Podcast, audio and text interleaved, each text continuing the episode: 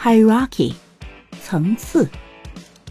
我们常说人有多种层次的需求，multiple needs hierarchy。我们来看这样一个例句：The animal's motivations to engage socially and playfully may be higher in its need hierarchy than eating。 动物们交朋友、玩耍的动机可能处于比进食更高的需求层次。